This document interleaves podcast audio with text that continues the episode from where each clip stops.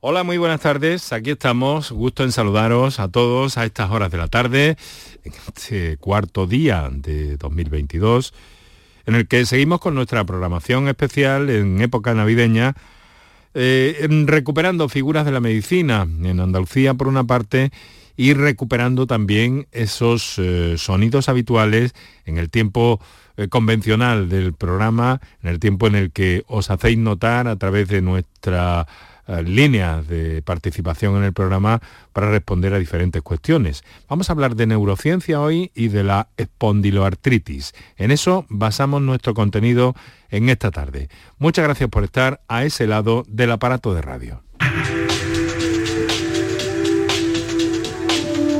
Canal Sur Radio te cuida.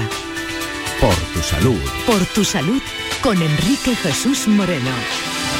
Pues ya sabéis que estos días toda la actualidad sobre pandemia y demás asuntos os llega a través de los servicios informativos de Guardia de Canal Sur en Radio en cada momento y atentos a todo lo que pasa, con esa llamada siempre a la responsabilidad de todos ante lo que nos sigue pasando. Bien, em, quiero que, sepáis que en esta programación especial eh, de los días navideños estamos escuchando esta semana por una parte mm, algunas de los encuentros que hemos mantenido con lo que consideramos figuras de la medicina en Andalucía y que así se contienen en el podcast con ese nombre de Canal Sur Radio. Y hoy vamos a hablar con el doctor Rodríguez Uranga en torno a neurociencia. Eh, y en la segunda parte del programa hablaremos de la espondiloartritis, también recuperando sonidos con la comparecencia de profesionales, de especialistas bien destacados que han intervenido en nuestro programa. Así que estamos en marcha. Muchas gracias de nuevo por seguir con nosotros y allá vamos. Canal Sur Radio te cuida. Por tu salud con Enrique Jesús Moreno.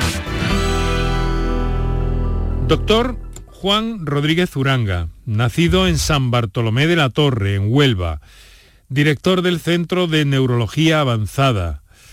Eh, en el Andévalo, en el Andévalo nubense, nació con una población actual eh, que no llega a los 4.000 habitantes. Ha conseguido organizar un equipo de profesionales en el marco de la neurología, de la neurología, quiero decir, en todas sus variantes que han convertido a este grupo en una referencia internacional en el tratamiento de la epilepsia refractaria. Ahora veremos eh, qué es eso para algunos de nuestros oyentes es aquella que no responde a los tratamientos farmacológicos de que dispone actualmente la medicina. El último hito en reciente, en la primavera de 2021, la intervención de ocho niños, no a la vez, en un proceso, en un proceso de dos semanas, afectados por ese tipo de epilepsias eh, que no respondían a esos tratamientos. Doctor Rodríguez Uranga, reciba, reciba un saludo. Muchas gracias por aceptar este encuentro. Cómo no, Enrique. Es un placer estar aquí con vosotros en este programa y, bueno, intentar de alguna forma aclarar eh, cuál es nuestro trabajo y cuál es nuestro proyecto. ¿no? Un trabajo muy intenso, muy duro, con unos resultados espectaculares, por cierto. Pues sí, eso se intenta, es decir, que para eso eh, hemos conformado este gran grupo de muchos profesionales, ya en torno a los 50 profesionales que, nos dedicamos a, las neurociencias, no solo a la epilepsia, sino a toda la patología neurológica y neuroquirúrgica eh, en general, pero bueno, con algunos programas mucho más desarrollados como el campo de la epilepsia en el que llevo ya pues para 20 años trabajando. Eh, me han dicho, doctor, que quería ser médico desde que era niño, ¿eso es cierto? Sí, así es, la verdad es que me lo, me lo dicen en el pueblo y, mi familia y tal, que siempre de pequeño casi no podía hablar y no sabía hablar y ya, ya comentaba que quería ser médico. Probablemente porque tenía un tío que venía, eh, un familiar directo que venía de Huelva y que era médico en un pueblo de Beas en aquel entonces y cuando venía a ver a mis abuelos y tal, pues siempre, bueno, todo el mundo lo esperaba con gran expectación y al pobre hombre pues lo machacaban allí a preguntas y a consultas y entonces aquello me llamaba mucho la atención, como si fuera una personalidad y, entonces pues, pues yo creo que ahí surge de alguna forma pues ese interés en la medicina y bueno, y yo creo que siempre, siempre he tenido esa vocación desde entonces. que, se manifestó muy tempranamente. Sí, eso, eso me dicen. Yo recuerdo un señor de o sea, que, eh, hay veces que no tiene ni recuerdos, según me dicen, ¿no? Sí, sí, sí, sí, así es. No... sabía hablar prácticamente y ya decía que, quería ser Méquiro, le decía a este señor, que después me lo dijo ya de mayor, dice, eso me decía cuando no podía ni hablar, ¿no? es curioso. Debe ser usted de quienes piensan que es la más bella profesión del mundo, doctor.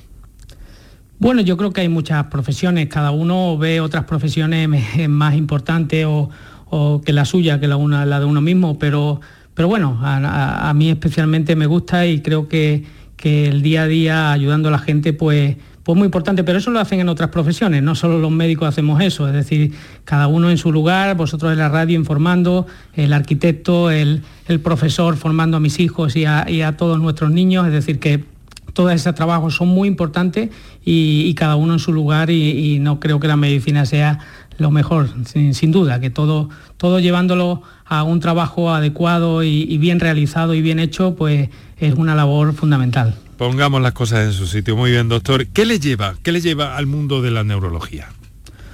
Bueno, pues eh, yo recuerdo que salí del pueblo con 13 años y me mandaron mi madre porque había un sacerdote en el pueblo que, tenía una relación con un centro en Granada eh, y yo fui allí a hacer el bachillerato y a la vuelta de mi primer Navidad, pues mi abuela que, estaba ingresada en el Virgen del Rocío con una hidrocefalia que le habían intervenido para implantarle una válvula, pues paré a verla y me quedé allí una noche con ella y tal, y, bueno, y vi un poco el ambiente hospitalario, el ambiente de, de, aquella planta del Virgen del Rocío con los antiguos profesionales que después fueron compañeros míos, y aquello me impactó de alguna forma, y como yo tenía ya ese interés en la medicina, pues pensé y digo, algún día tengo que trabajar aquí. Realmente fue la, planta donde después tuve 10 años trabajando, ¿no? Y con el grupo de neurocirujanos que, ya eran mayores que yo bastante, pero, pero conseguí coincidir con ellos durante, durante años. Entonces aquello fue bastante impactante. Mi abuela al final falleció por una hidrocefalia y digo, esto tenemos que mejorarlo de alguna forma, que estas cosas cambien y si podemos aportar algo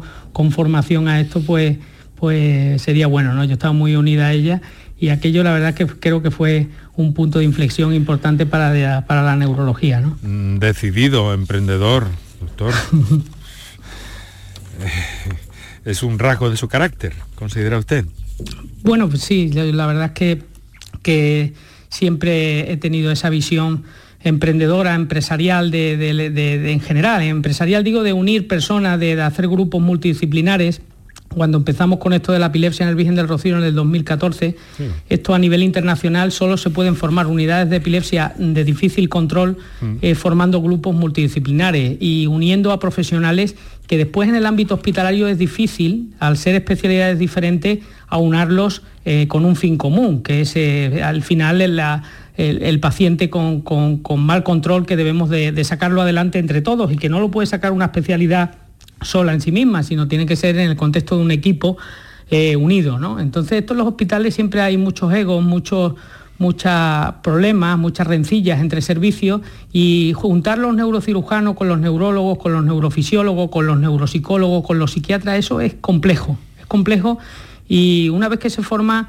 pues mantenerlo pues también el día a día, ¿no? Entonces, porque cada uno quiere su posición y entonces eh, conseguir esto eh, fuera en, el ámbito privado, pues cada uno con su, con su faceta y con su espacio y bien definido y tal, pues era una ilusión que, que, quería llevar a cabo y que esa, esa inquietud, esa, esa visión emprendedora de, equipo, de, de, aunar personas con, con, capacidad y con gran formación para hacerlo mejor por el enfermo y, conseguir, y conseguir los resultados esperados y, esperado hablo los, resultados que conocemos en el mundo, en los resultados de este tipo de intervenciones, no solo de la cirugía de epilepsia que hacemos, sino también de la cirugía del Parkinson de la cirugía craneal, de la cirugía en áreas elocuentes, que son áreas importantes para la función del paciente. Es decir, eso se llama neurocirugía funcional o neurología funcional y ahí tenemos que este, funcionar en equipo. Y eso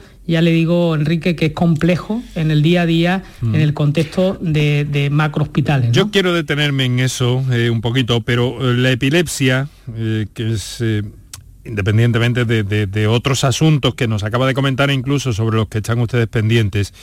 Pero sobre la epilepsia le quiero preguntar en concreto, ¿no? ¿Qué es la epilepsia, doctor? Pues la, epilepsia es eh, una patología que afecta hoy en el mundo a 50 millones de personas, que en España se estima que hay entre 400 y 700 mil pacientes con epilepsia, que en Andalucía casi 130, 140 mil personas padecen epilepsia y de los cuales el 30% de esos pacientes no se van a controlar con los fármacos antiepilépticos. La epilepsia en sí es una descarga cerebral anormal, es por así decirlo como un cortocircuito en el cerebro. ¿Mm? Y ese cortocircuito se puede dar por muchas razones. Cualquier lesión que se produzca en el cerebro, llámese un traumatismo cerebral, llámese un tumor cerebral, llámese un ictus, llámese un proceso neurodegenerativo tipo esclerosis múltiple o tipo enfermedad de Alzheimer. Es decir, cualquier lesión del cerebro que deje una cicatriz puede producir una irritación en esa zona y eso expresarse de muy diferentes formas. Eh, por eso la epilepsia es muy variada en cuanto a su expresión. Depende de la zona del cerebro que ocurra, pues vamos a tener unos síntomas u otros. Eh, y, las, epilepsias pueden ser focales porque hay una lesión del cerebro en una zona, en la frente, en la zona frontal, en la zona eh, temporal, en la zona lateral, pues son epilepsias focales. Pero hay epilepsias que son generalizadas, es decir, se activa todo el cerebro a la vez y la descarga es de todo el cerebro. Esas epilepsias son genéticas, no son secundarias a una lesión como las otras que le he comentado por un traumatismo, por un tumor, por un ictus, por una cicatriz, sino van a ser por una alteración genética antes de nacer que se activa todo el cerebro de forma normal. Y esas suelen producirse por factores desencadenantes, falta de sueño, estrés, tóxicos, alcohol, drogas, eh, toma de determinados fármacos, de determinados antibióticos que bajan el umbral convulsivo de fármacos psicotropos que se utilizan para enfermedades mentales.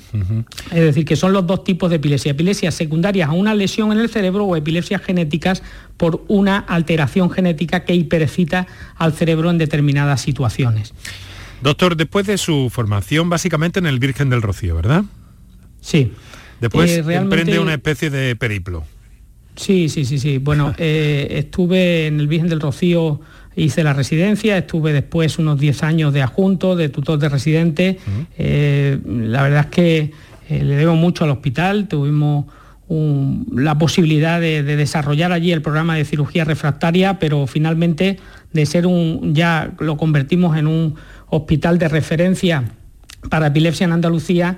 Pero bueno, en aquel momento pues no se apostó bien por esto y al final pues Granada se quedó con, cuando ya no fuimos, se quedó con, esa unidad de referencia. ¿no? Eh, entonces la idea era seguir desarrollando esto eh, a nivel de este proyecto, a nivel de, la sanidad privada. Eh, y, bueno, y ya veremos si en el futuro pues, pues esto se puede desarrollar eh, también a nivel público, porque yo estoy muy sensibilizado con, las necesidades de la sociedad de, esta, de este tipo de tratamientos. Es decir, que ya comentábamos, Enrique, que el 30% de los pacientes no se van a controlar aunque le demos un cubo de pastillas todos los días. ¿Sabe? Hay que intervenir. Hay que intervenir, es decir, que ese paciente que lleva un año no controlado, hay que remitirlo a estas unidades de epilepsia, de cirugía de epilepsia, para estudiarlo a ver si podemos localizar ese foco y ese foco está en un área que se puede resecar sin generar un déficit importante para el paciente, porque es que la epilepsia farmacoresistente hay pacientes que tienen 30, 40, 50 crisis al día, como algunos de estos niños que hemos operado, y que eso deteriora estructural y funcionalmente el cerebro de una forma que los lleva a la muerte en algunos casos, es decir, hasta, hasta, tienen hasta un 20% más de riesgo de muerte súbita el paciente con epilepsia de difícil control que la población general. Y estamos hablando de pacientes jóvenes. Mm. Entonces ahí tenemos que seguir trabajando en ese sentido y estudiar bien a los pacientes y precozmente para intentar que no se deteriore el aprendizaje, la vida social, la vida laboral, la vida familiar. El desarrollo de, esos, eh, de esas personas, de esos niños en este caso. Doctor, dígame, eh, ¿cómo, consigue usted, eh, con lo exigente que es, que percibimos, estamos percibiendo que es, ajustar, afinar un equipo de medio centenar de profesionales en un tiempo relativamente breve, en torno al Centro de Neurología Avanzada, y, llevar a cabo eh, una serie de acciones para convertirles en un referente internacional en este momento. Sí, bueno, ya esta trayectoria eh, viene pues de lo que hemos comentado, de esos 10 años eh, desarrollando la epilepsia en el Virgen del Rocío y después otros tantos en, Sagrado Corazón y, solo en cinco años, que es lo que realmente creo que, es importante, hemos generado este nuevo grupo del CNA, del Centro de Neurología Avanzada, donde, donde contamos con los mayores expertos, hemos traído profesionales de, diferentes lugares del país, incluso de fuera del país, eh, expertos eh, desde Bilbao, desde Madrid, desde eh, Asturias, desde México, es decir, de diferentes lugares hemos buscado los, profesionales más entrenados para poder hacer este tipo de, intervenciones, porque por desgracia la epilepsia en niños es un tema que está poco desarrollado, no te digo en, España, sino, sino a nivel internacional, en el mundo. Entonces es muy importante concienciar a los mismos neurólogos, a los mismos neuropediatras generales, de que esta, hay que, esta terapia precoz es fundamental para, evitar pues, el, impacto que tiene en la calidad de vida tan negativo la epilepsia de difícil control cuando van pasando los años mm. y no se controla. Me dice que hay un poco de controversia todavía en este sentido, doctor. No, controversia realmente ya las asociaciones internacionales de, epilepsia como la ILAE o como, o como la Academia Americana de Epilepsia, pues eh, tienen ya claramente definida la, epilepsia de difícil control cuando en un año no se ha controlado un paciente con dos años, con dos tratamientos antiepilépticos. Y el problema es que nos siguen llegando los pacientes después de 20 años de evolución de la epilepsia.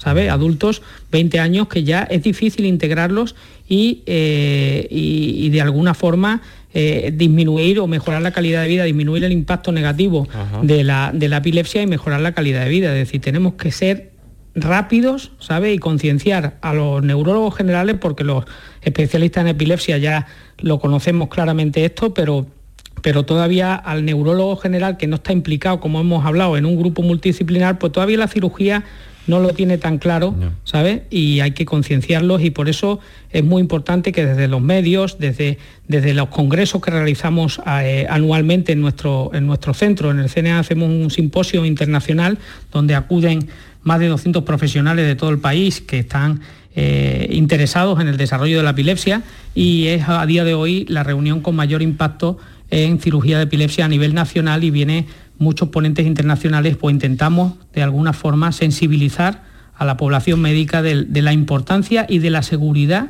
de estos procedimientos.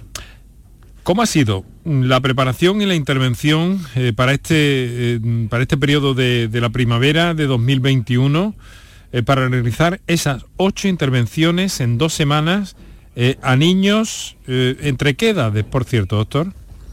Sí, pues hemos operado niños entre 4 y, 17 años, ¿vale? Pero siete de ellos entre 4 y 12 años y uno de 17, es decir, que la mayoría niños pequeños y, niños pues muy, muy afectados por la epilepsia. Ha sido complejo porque llevábamos desde antes del confinamiento planteando, de hecho, el anterior eh, el anterior, eh, la, anterior sesión de cirugía de epilepsia la hicimos en febrero del año 2020.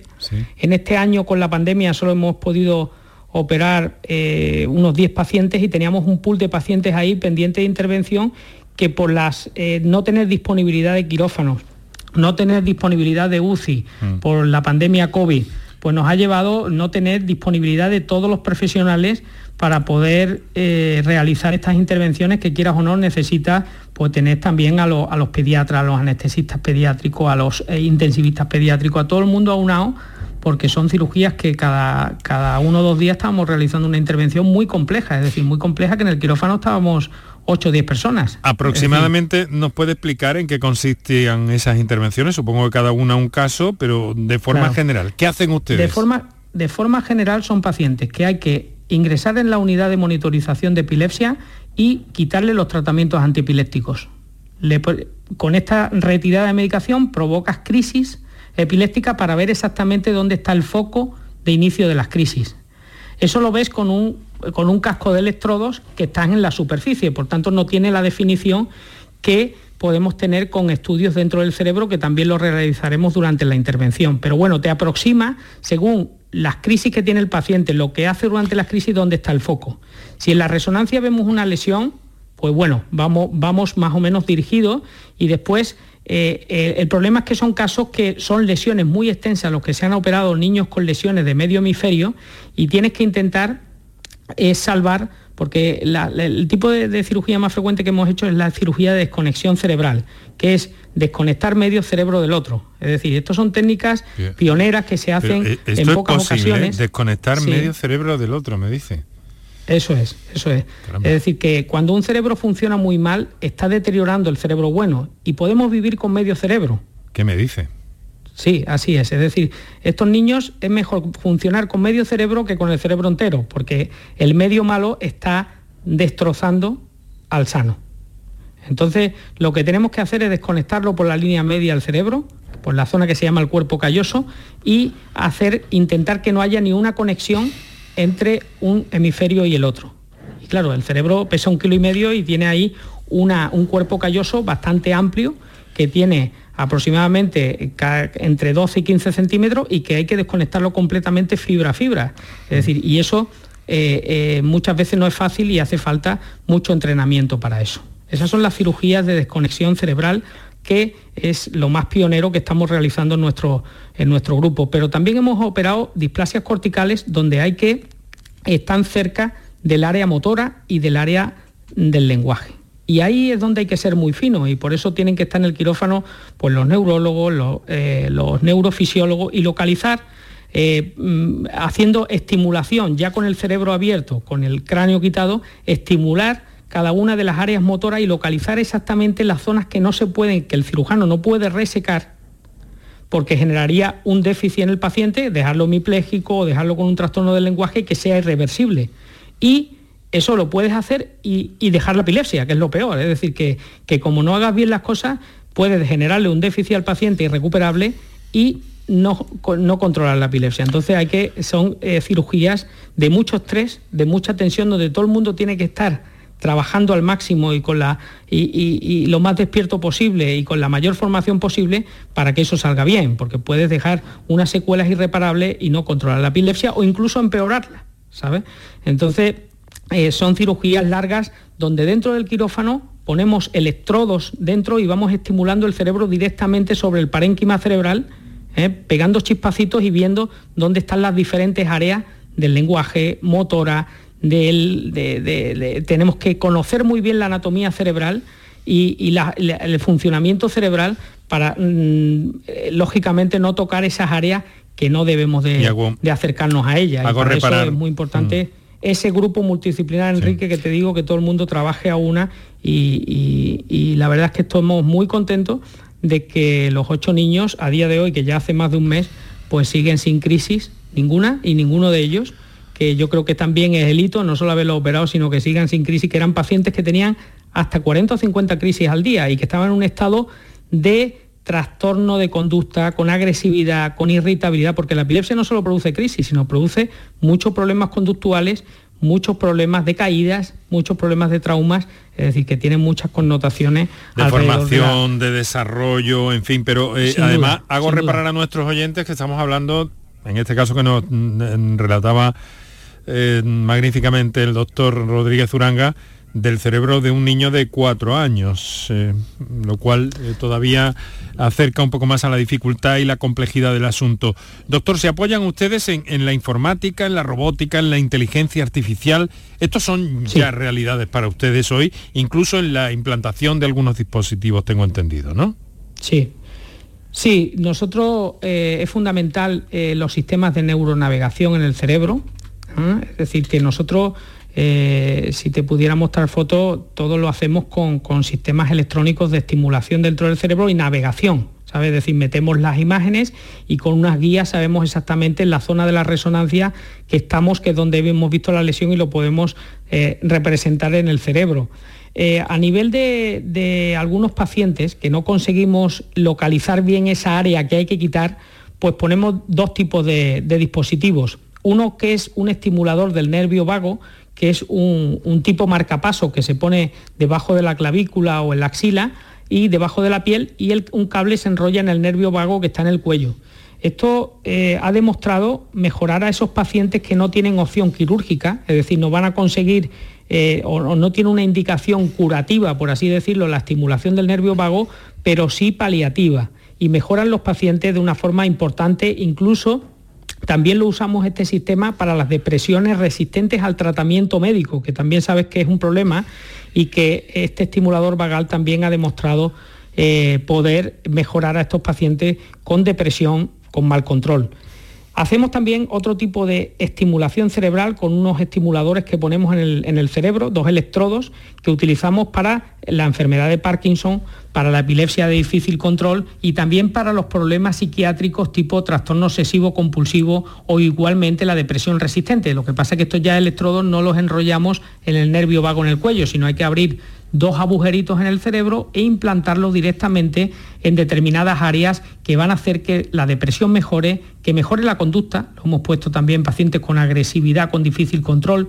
Antes hablábamos de las psicocirugías, se hacían logotomías, habrás escuchado Enrique hablar de estos términos, y eran lesiones donde se abría el cerebro y se quitaba un trozo de cerebro. Ya hoy no hace falta quitarlo porque con estimuladores externos, con un electrodo simplemente podemos estimular un área del cerebro o inhibirla. Controvertidas técnicas aquellas. Sí, sí, sí, claro, aquellas logostomías eran cirugías muy invasivas, muy, muy agresivas y el, y el, paciente se podía quedar pues, con un déficit permanente. Aquí no, aquí estimulas o inhibes o, apagas el dispositivo y no estás generando un daño irreparable en el cerebro. Es decir, que la robótica, la inteligencia artificial la estamos utilizando cada vez más. Hoy día, eh, para, por ejemplo, todos estos protocolos de, estudio prequirúrgico del paciente con epilepsia ya se meten en, un programa para analizar la inteligencia artificial y sabemos, pues paciente con determinado tipo de epilepsia, pues con estas pruebas determinadas, pues vamos a tener este tipo de, o tenemos que hacer este tipo de cirugía. Es decir, que todo esto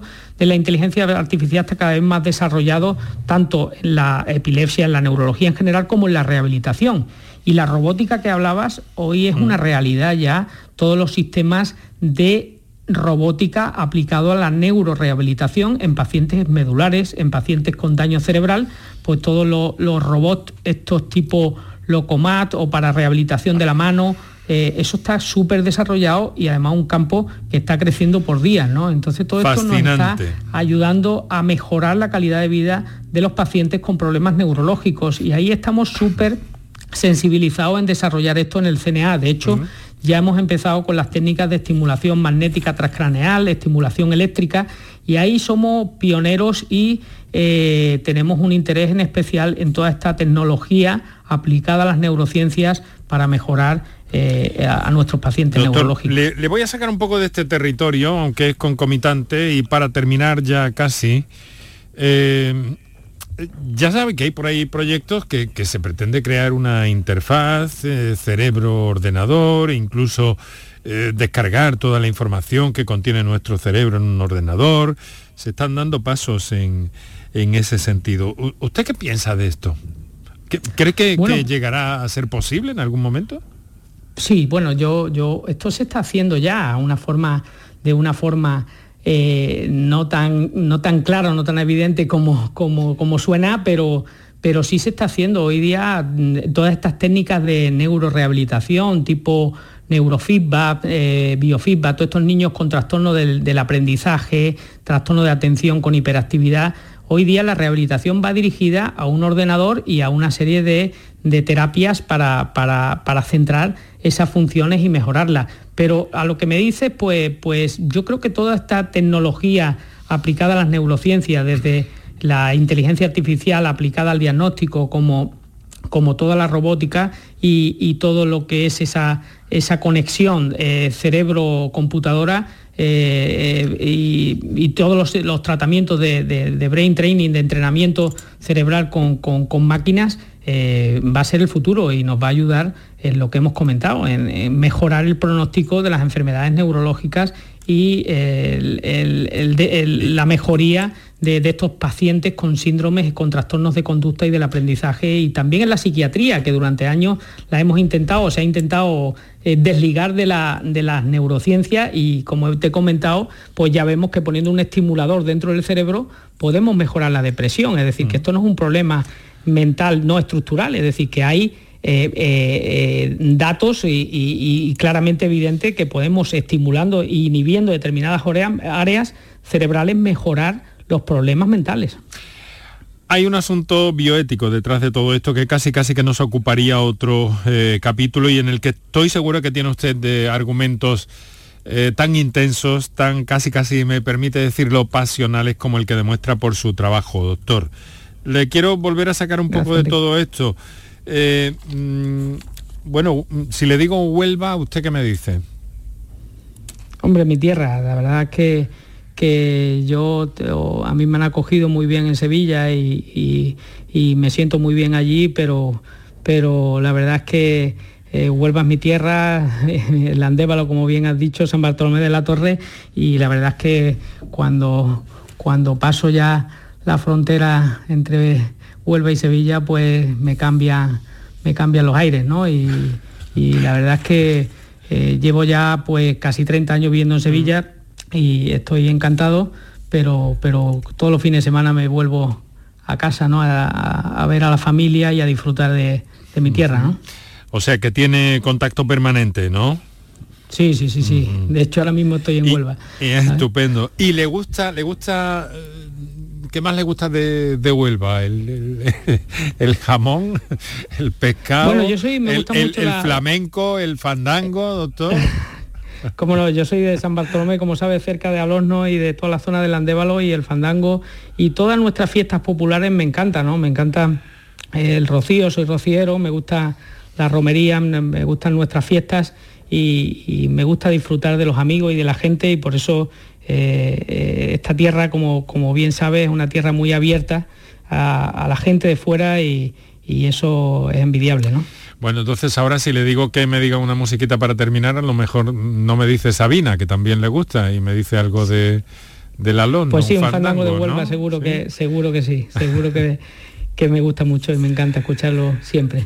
Doctor, doctor em, Rodríguez Uranga, Juan Jesús, ¿verdad? San Bartolomé de la Torre, Andévalo, Huelva. Muchas gracias por estar con nosotros, director del Centro de Neurología Avanzada, con esa investigación continua, con ese trabajo constante de máxima precisión en el cerebro, como hemos escuchado, de niños de incluso cuatro años, para mejorar su calidad de vida. Doctor, muchas gracias. Hasta la próxima. Gracias, Enrique. Un placer, ha sido un placer. Es un huracán profesional que viene y va buscando acción, vendiendo solo amor.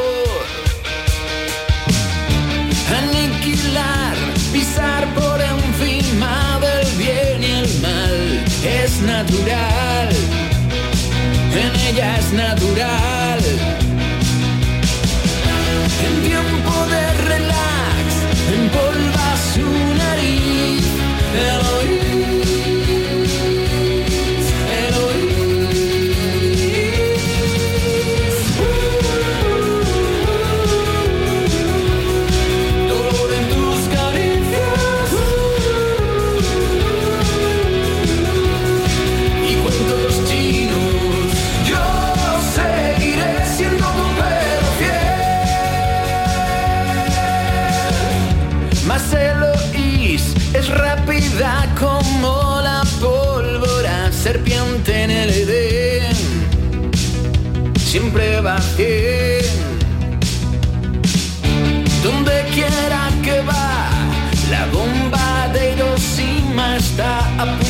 estallar.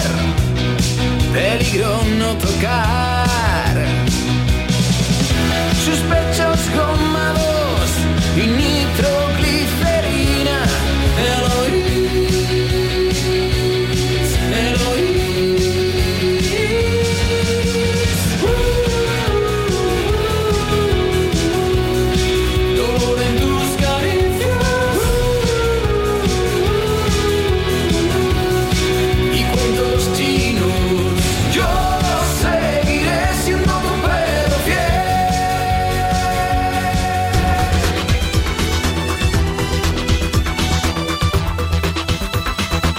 Canal Sur Radio.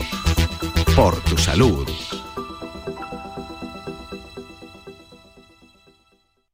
¿Estás lesionado? Elige la fisioterapia avanzada de Clínicas Beyman. En Clínicas Beyman ponemos a tu servicio fisioterapeutas de primer nivel equipados con la última tecnología. Nuestra meta es tu recuperación. Somos la fisioterapia oficial de 18 federaciones deportivas de Andalucía. Si necesitas recuperar tu salud, tu rendimiento y tu bienestar, pide tu cita en clínicasbeyman.es. Ni el challenge del papel higiénico, ni el de la botella los retos más difíciles a los que se enfrenta nuestra generación están en la vida real, como el famoso encontrar trabajo challenge o el independizarse challenge. Y aunque para superarlos necesitamos vuestro apoyo, aceptamos el reto. Súmate en aceptamoselreto.com. FAD 916 1515. La mañana de Andalucía sigue contigo también en Navidad, con toda la actualidad y el avance de las noticias del día, con el mejor humor, con la diversión y todo el humor y la alegría de estas fechas. La mañana de Andalucía, esta Navidad contigo desde las 7 de la mañana con Maite Chacón. Canal Sur Radio, la Navidad de Andalucía.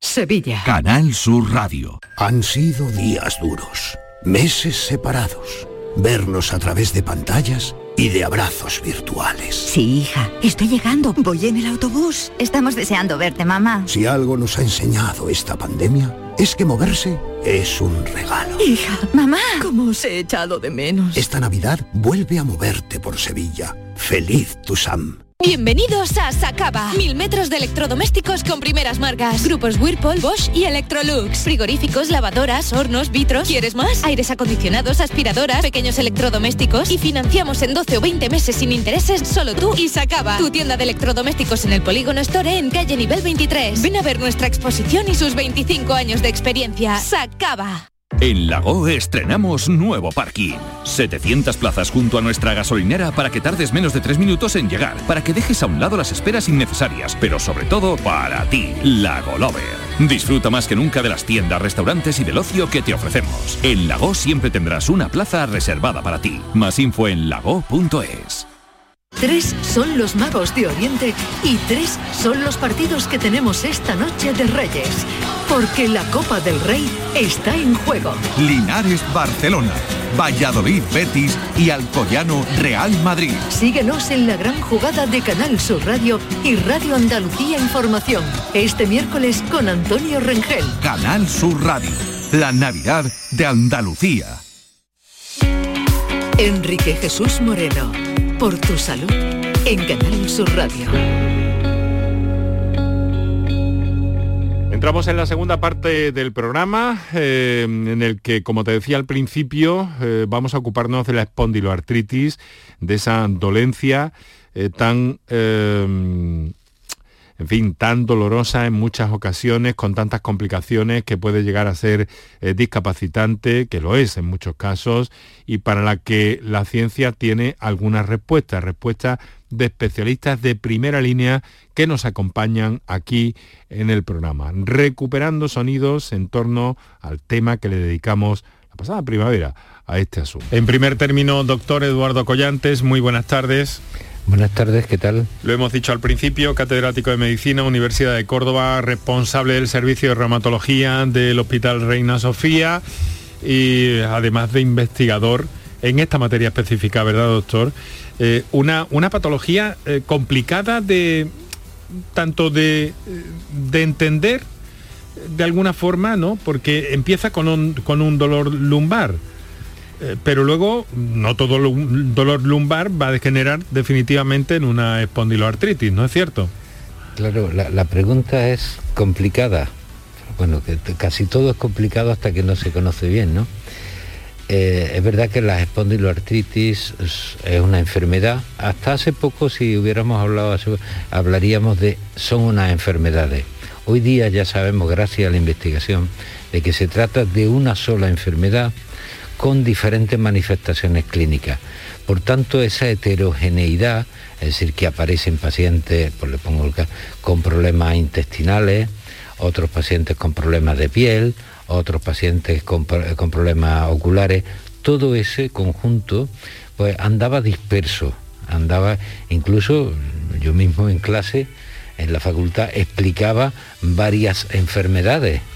Hoy día no, hoy día sabemos que es, bueno, lo, lo, que se explica hoy dentro de cinco años seguramente es diferente, pero hoy entendemos que es una enfermedad heterogénea, multifacética y que no es complicada porque es, francamente es fácil de, diagnosticar, pero tiene una dificultad y es que al contrario que otras, que otras enfermedades, no tenemos un criterio diagnóstico claro.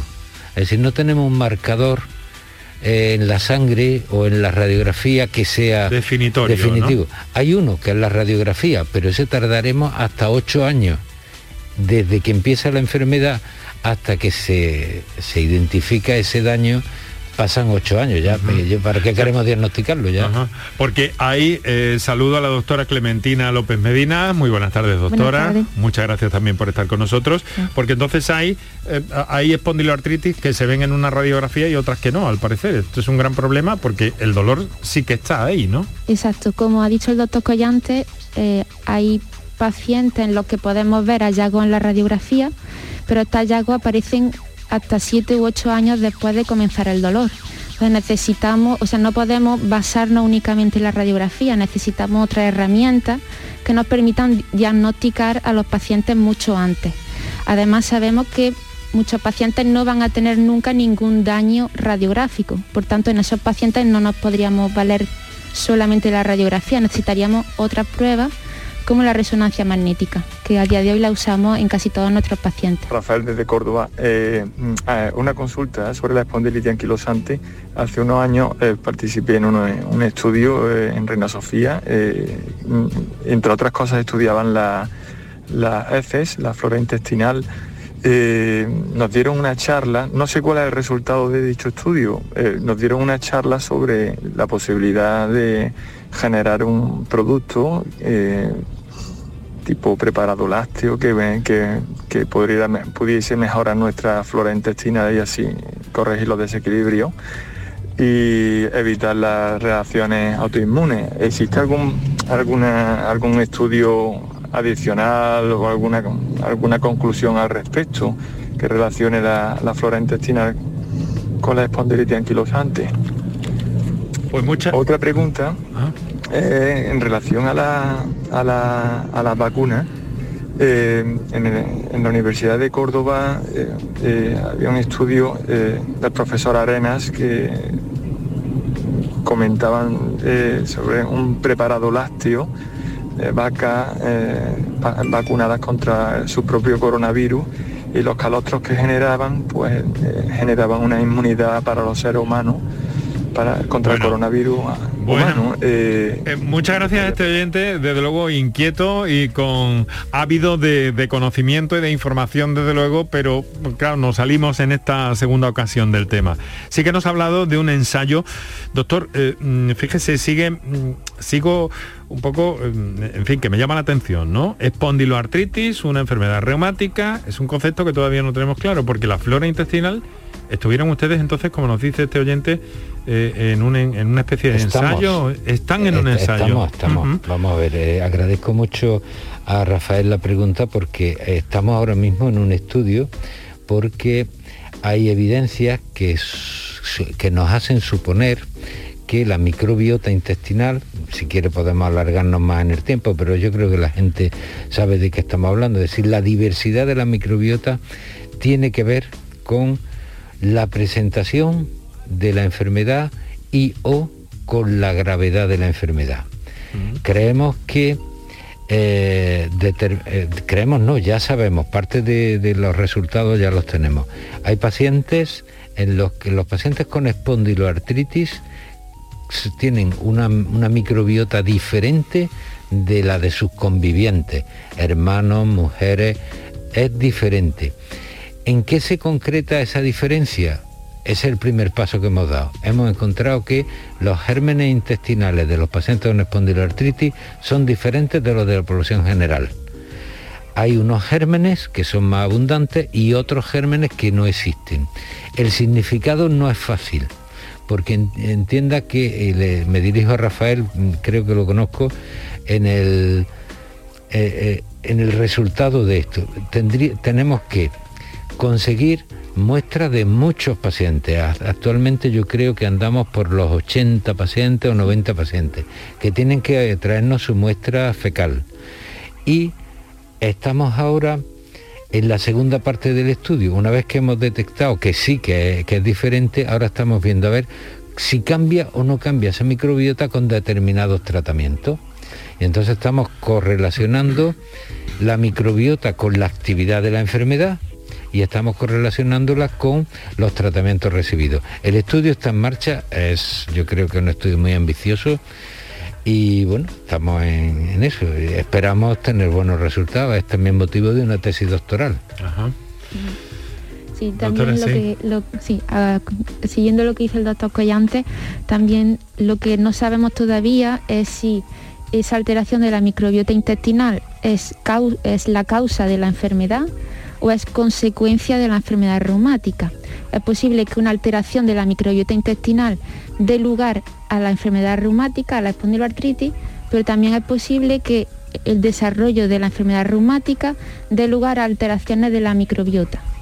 Eso todavía es lo que está un poco por, describir todavía. Bueno, y mientras tanto, le pregunto a Carlos Sastre, mientras tanto, la industria, ¿qué puede aportar para, para aliviar un poco esta situación de los de los pacientes, Carlos? Bueno, lo que, lo que la industria farmacéutica puede hacer, aparte de aportar soluciones, es, ir un paso adelante de la mano con los reumatólogos, que es aportar eh, o financiar o promover la investigación junto con los reumatólogos para encontrar respuestas a estas temáticas de interés. O sea que ahora eh, estamos en un momento de alguna forma primigenio todavía, ¿no? Con un cambio de denominación en la enfermedad, a pesar de que se han eh, se, han, se han conseguido grandes cosas, ya el hecho de cambiar la denominación, porque conocen ustedes más a propósito del tema. Me lo he explicado antes de empezar de forma muy, muy nítida, profesor. Eh, efectivamente estamos en... Esta es una enfermedad que se conoce, yo di una charla no hace mucho en la que hablaba de que hay momias en Egipto, en Egipto que tenían espondilitis, o sea que esta no es una enfermedad nueva ni muchísimo menos. O sea, una enfermedad que tiene, pues casi acompaña, ah, algún día deberemos de, hablar de esto, acompaña al hombre desde que existe el hombre, ¿no? Eh, lo que pasa es que el, conocimiento que se va adquiriendo hace que vayamos afinando en, la, la, prescripción. Antes le decía, ¿creíamos que eran varias enfermedades? Pues no, parece ser que es solo una. Antes creíamos, y eso es un tema que es de vital importancia que lo comentemos, porque mi gran preocupación es cuando nosotros en la consulta diagnosticamos a un hombre joven, a una mujer joven de treinta y pocos años y le decimos, usted tiene una espondiloartritis. Esto es un mazazo, esto es tremendo, porque es una enfermedad crónica. Se va a Google o se va a donde sea y ve que las fotos de los pacientes con espondiloartritis son aterradoras. Pues bien, una de las cosas que, que aprovecho para darle las gracias a ustedes por permitirnos decirlo es que no todos, ni muchísimo menos los pacientes que empiezan con una espondiloartritis anquilosa. Hoy día, gracias a la investigación, son más los pacientes que permanecen asintomáticos o permanecen en lo que llamamos remisión, que puede ser su vida normal, que los pacientes que requieren adaptar su vida a la enfermedad. Y eso yo creo que es importante decirlo. Quiero hacer una, pequeña cuestión mm, al, propósito de eso. Estamos hablando de investigación, es verdad.